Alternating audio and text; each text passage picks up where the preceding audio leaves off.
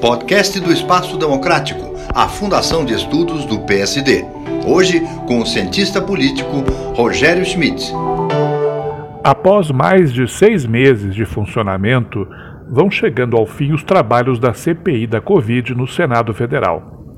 O relatório final, que pede o indiciamento de 68 pessoas e de duas empresas, foi apresentado oficialmente no dia 20 de outubro e tende agora a ser aprovado pela maioria do colegiado ainda neste mês ou no começo do próximo.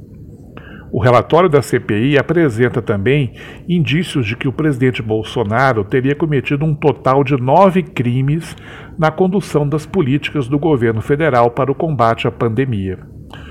Os sete crimes comuns atribuídos pela CPI ao presidente serão examinados agora pela Procuradoria-Geral da República, que poderá ou não apresentar denúncia contra Bolsonaro.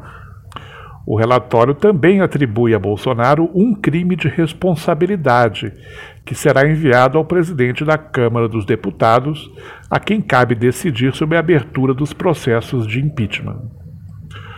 E o nono crime atribuído a Bolsonaro será, por fim, enviado para análise do Tribunal Penal Internacional, sediado em Haia, na Holanda.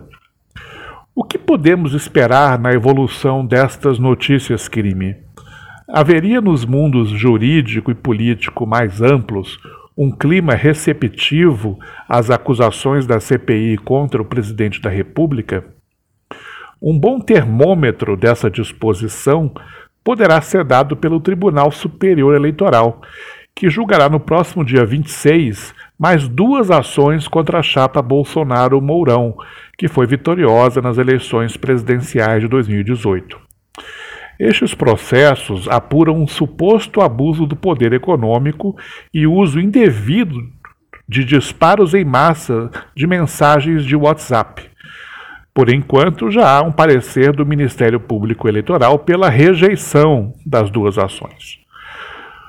Esse mesmo plenário do TSE já rejeitou em fevereiro de 2021 uma outra ação muito semelhante, que também pedia a impugnação da chapa presidencial vitoriosa.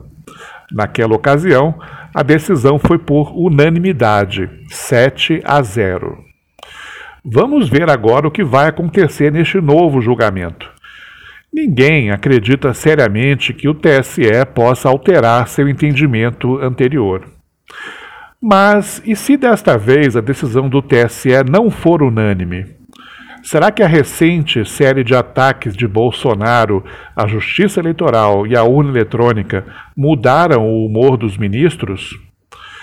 Na hipótese possível de um, dois ou até três dos juízes do TSE mudarem de ideia neste julgamento que se aproxima, o impacto político potencial do relatório final da CPI da Covid será ainda maior do que já se espera. Rogério Schmidt para o Espaço Democrático do PSD.